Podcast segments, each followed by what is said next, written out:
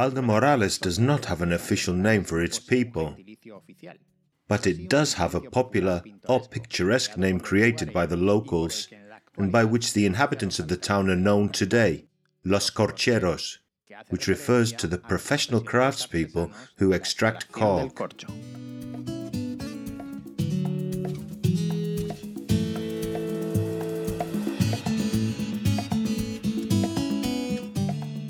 Tourism in Valdemorales.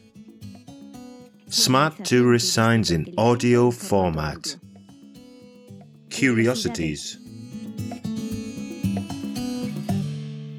If there's something typical in the rural world, it's nicknames. And the fact is that in the towns, people are often not known by their names, but by their nicknames. The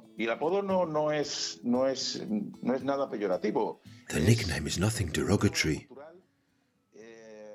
It's a cultural phenomenon that's given, accepted, and lived. And in some cases, people may find it more annoying, but deep down, there are many that are affectionate nicknames and that respond to characteristics or are inherited or are based on a particular incident at a given time. When it comes to nicknames, Valdemorales is no different. It also has many nicknames such as Cacerreño, Chocolate, and Panes. Mm, Here, there's a nickname which is Cacerreño, and it comes from the first person in the municipality who was born outside of it. In other words, he was the first person born in the hospital in Cáceres, and so he was called El Cacerreño. There's another one who ate a chocolate sandwich every day when he was little because his mother gave it to him. And from that moment on, he was called Chocolate as he was growing up. He's still known by that name now. Everybody calls him Chocolate when they see him. What's up, Chocolate? There's another guy called El Panes, no more and no less because his father ran the town bakery. And the name Panes, breads, comes from the bakery. There are many others such as El Chulo or El Culón, Lechera, Bonanza, which comes from a resemblance to someone from the famous series Bonanza, Los Canarios, Los Colorines, El Feo, etc.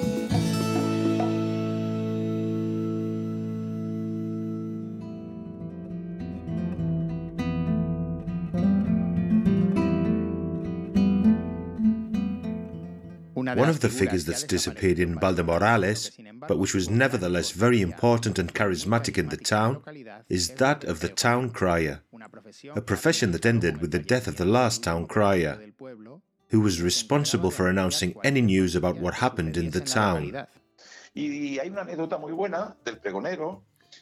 There's a very good story about the town crier, who not only used to speak or act as a spokesman for the news from the municipal corporation that he wanted to pass on to the neighbors, but would cry out that there was fruit in the square if a man came selling fruit.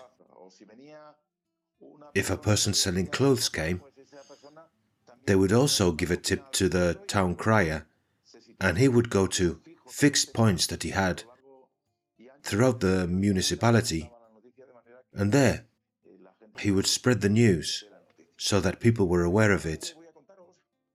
The story I'm going to tell is somewhat amusing because sometimes, some years, what we used to call the summer cinema took place, which was not held outdoors, but inside a place run by a person called Honorio. It occurred to this man to notify the town crier, who took his bugle and began to go around the village. The man in this proclamation, without full stops or commas or nuances, came to say, Ladies and gentlemen, tonight we have a cinema, and a man is coming to kill in Honorio's house.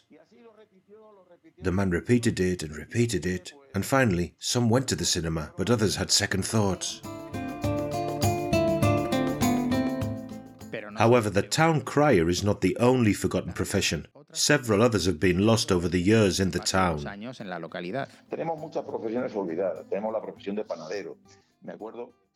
We have many forgotten professions. We have the profession of baker. I remember Uncle Victoriano's bakery, which made wood fired bread, and that taste, that smell, that aroma of cut wood, of flowers, of the local vegetation, because that was what the bakery fed on. Well, it's still remembered. However, there were not only bakers, there were blacksmiths, coal merchants, the saddle maker, the town crier, and there was and still is the profession of the cork extractor, which, as you know, gives us our name.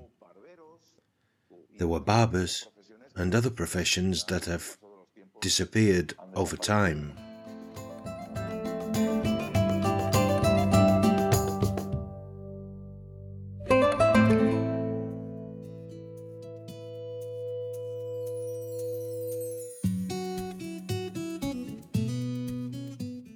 Valdemorales is made up of several neighborhoods, but there's one in particular that stands out because of its name. It's known as the Barrio de Cantarranas. But why does it have this name? Well, if it's called Cantarranas, singing frogs, it's because there was a significant population of frogs in that neighborhood in the past. And why were there frogs there? There were times when there were no sewers, and all the rubbish was dumped on the outskirts of the town. There was no rubbish dump, so they made a kind of excavation in the ground. And the people from that neighborhood dumped all the rubbish there, including the remains of animals. However, those were very rainy times, and these excavations were filled with water and where there was water for a while, frogs appeared. I don't know the scientific reason for it, but the population of frogs in the neighborhood was evident, and they showed up at all hours, singing. That's when someone said, I'm going to go to the Barrio Cantarranas. And the name stuck and is still used. That's where the name of this neighborhood comes from. Fortunately, these dumps have been covered up. The sewage system is in place, and it's now a normal neighborhood in the town, just one more, with this peculiar feature.